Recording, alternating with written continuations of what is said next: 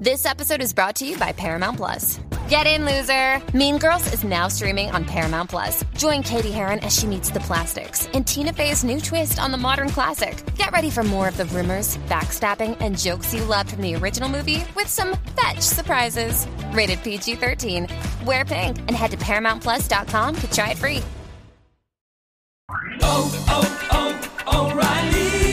¿Necesitas ayuda? En O'Reilly Auto Parts te ayudamos. ¿Necesitas algún consejo? Te aconsejamos. Nuestros profesionales en autopartes están siempre disponibles para ayudarte a encontrar lo que necesites. Excelente servicio al cliente es solo una de las ventajas que ofrece O'Reilly Auto Parts. Los profesionales en autopartes. Oh, oh, oh,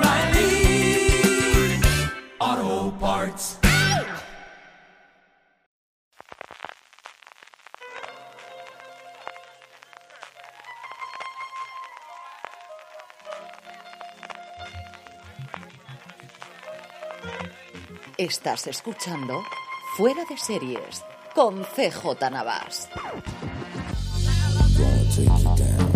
Bienvenidos a Streaming, el programa diario de Fuera de Series en el que servidor, CJ Navas, te trae las principales noticias, trailers, estrenos y muchas cosas más del mundo de la serie de televisión.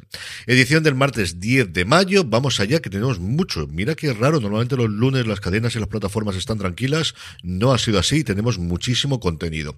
Antes de ello, un poquito de follow-up. Jake McDormand se une a la nueva serie de Peacock llamada Mrs. Davis, la nueva serie de Damon Lindelof y de Tara Hernández lo primero que hace el bueno de Lindelof después de hacer Watchmen, Tara Hernández, que estuvo en Big Bang Theory y en John Sheldon, no solamente están ellos detrás de las cámaras, sino que también está Owen Harris, el creador de Black Mirror San Junipero, se une, como os digo, Jake McDormand a Betty Gilpin, que va a ser la protagonista de una serie cuya premisa me tiene absolutamente loca. Por si no lo recordáis, el personaje de Gilpin, la Mrs. Davis del título, es una monja que va a luchar contra una inteligencia artificial todopoderosa. McDormand va a hacer del ex marido de Gilpin, que también tiene una vendetta contra esta inteligencia artificial o este algoritmo en mayúsculas, no sé si es así como le llamarán. Me tiene totalmente loco este proyecto. Vamos ya con las noticias. La primera, como siempre solemos hacer, es premios, y es que se dieron los BAFTA a televisión este pasado domingo. La noticia principal es quien perdió, mejor dicho, quien no ganó, y es que It's a la serie de Russell T. Davis sobre la epidemia del el SIDA en el Reino Unido, partía como la gran favorita con seis nominaciones y se fue totalmente de vacío. Ni una sola de las seis nominaciones pudo convertirlas en premio. Hubo dos grandes ganadoras con sendos trofeos cada una de ellas, Help, incluido el de Jodie Comer, como mejor actriz y Time para Sean Ben, que ganó mejor actor. Junto a ellos, In My Skin, que se puede ver en filming como sabéis, se llevó la mejor serie dramática y en comedia la ganadora fue Mother cuya tercera temporada se puede ver actualmente en Cosmo On, la plataforma bajo demanda de Cosmo. No todo fueron malas noticias para Russell T. Davis porque se anunció quién va a ser el próximo doctor que encarne a Doctor Who cuando va a tomar la rienda Russell T. Davis de Chris Chibnall. Y es que a Jodie Whittaker la va a sustituir en Cutie Wadwa, el protagonista, uno de los protagonistas de Sex Education, será el decimocuarto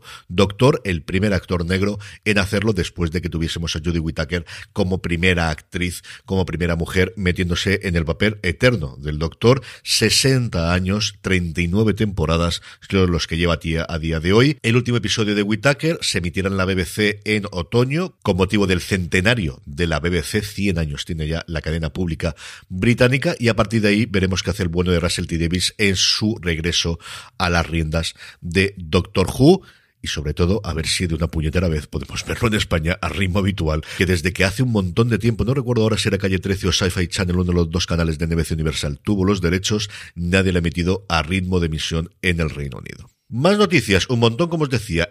Play anuncia la fecha de estreno del primer original de ciencia ficción en español, una producción de Juan de Dios y Pablo Larraín, quizás son los dos nombres propios más interesantes, de El Refugio. La serie nos acerca a una familia que vive las horas más insólitas de su vida cuando comienzan a producirse fenómenos extraordinarios provocados por una fuerza de la naturaleza totalmente desconocida. Eso sí, todo ocurre a través de sus pantallas. Cuando salen al exterior no parece ocurrir nada. Los padres deben proteger a sus hijos de un enemigo invisible que ni siquiera ellos saben si existe de verdad, qué es lo real, qué ha pasado con el mundo que conocían, es este rancho un refugio, es el último reducto de la humanidad. Chan chan chan chan chan chan chan chan. Alberto Guerra, Ana Claudia Talancón, Zuria Vega, Alfredo Castro, Diego Escalona, Camila Valero, Isabel Arroyo y un largo etcétera en una producción que como os digo los nombres más interesantes de luego son los de los hermanos Larraín en la producción ejecutiva de la misma. Prime Video nos muestra las primeras imágenes de una de sus grandes apuestas para este 2022, posiblemente la más importante por detrás de la serie del Señor de los Anillos, que es The Terminal List, la serie protagonizada por Chris Pratt, que además tiene a Constance Wood, a Taylor Kitsch, a mi queridísimo Taylor Kitsch, a Jan Triplehorn, a Kelly Rugo y a J. de Pardo o a Cristina Vilar en la misma, la serie sigue a James Reese, el personaje de Chris Pratt, después de que todo su pelotón de la Marina sufra una emboscada en una operación de alto riesgo. Reese regresa a casa con su familia con recuerdos contradictorios y preguntas sobre su culpabilidad.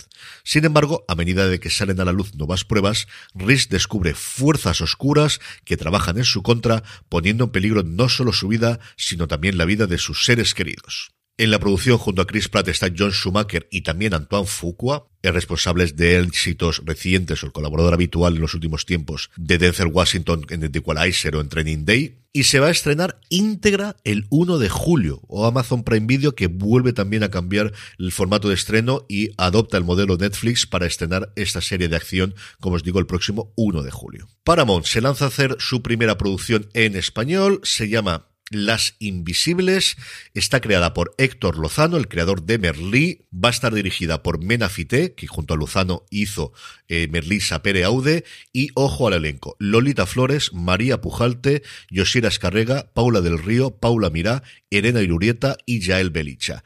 La serie narra la historia de un grupo de cinco mujeres que se enfrentan a las difíciles condiciones de trabajo como camareras de piso en un hotel de la costa mediterránea. Es la primera producción de Paramount bajo su productora VIS, la V era de la antigua Viacom, que ya ha sido pasada a un segundo plano con el nombre de Paramount.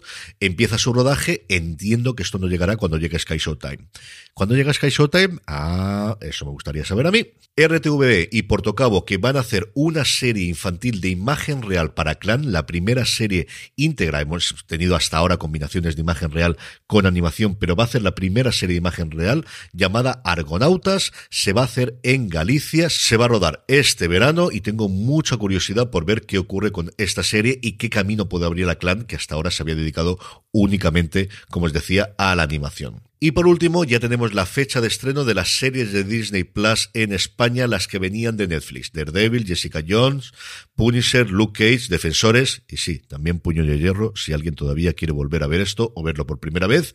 El 29 de junio es cuando llegarán a España dentro de Disney Plus las seis series que en su momento produjeron Marvel Televisión, la extinta Marvel Televisión. A día de hoy solamente queda Marvel Studios junto con Netflix. Trailers, también un montón. Prime Video nos trae el primer tráiler de Sin Límites, la serie sobre la vuelta al mundo del Cano y Magallanes, la serie que tantas vueltas ha dado, coproducción entre Radio Televisión Española y Prime Video, con Rodrigo Santoro y Álvaro Morte en los dos papeles principales a mí no me ha matado. ¿Qué queréis que os diga? Veremos al final la factura que tiene esto definitivamente, pero no me ha eh, me gustado especialmente. Sí me ha gustado mucho y es cierto que es un teaser muy pequeño, Paper Girls, el primer vistazo que le damos a la serie también de Prime Video. Un oyente nuestro por Twitter nos comentaba que se parece mucho al inicio del Lucasfilm de las series de Star Wars y es cierto, vemos a las protagonistas girando y cambiando la cara de una a otra con un efecto de luz y hablando un poquito a cámara.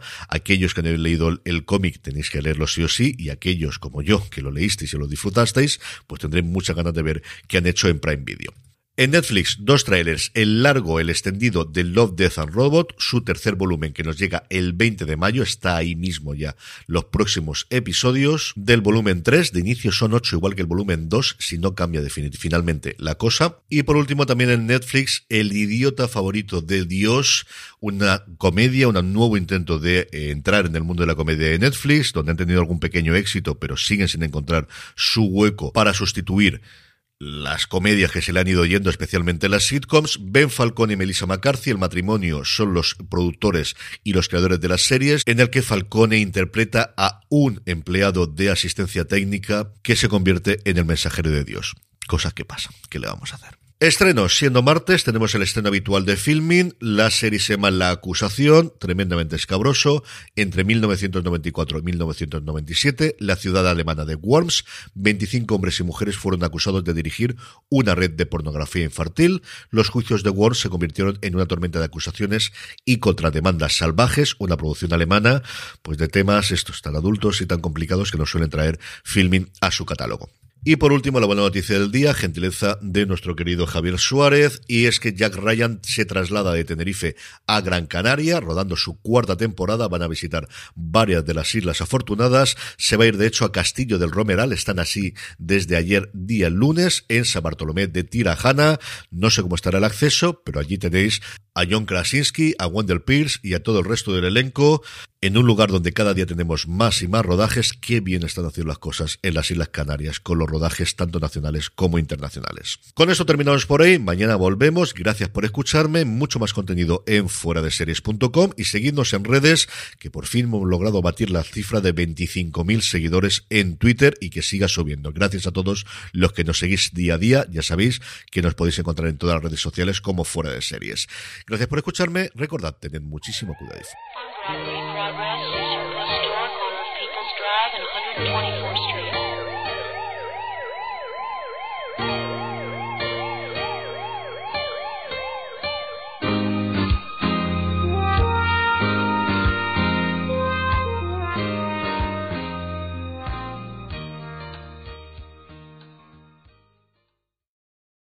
This episode is brought to you by Paramount Plus. Get in, loser! Mean Girls is now streaming on Paramount Plus. Join Katie Heron as she meets the plastics in Tina Fey's new twist on the modern classic. Get ready for more of the rumors, backstabbing, and jokes you loved from the original movie with some fetch surprises. Rated PG 13. Wear pink and head to ParamountPlus.com to try it free. Oh, oh.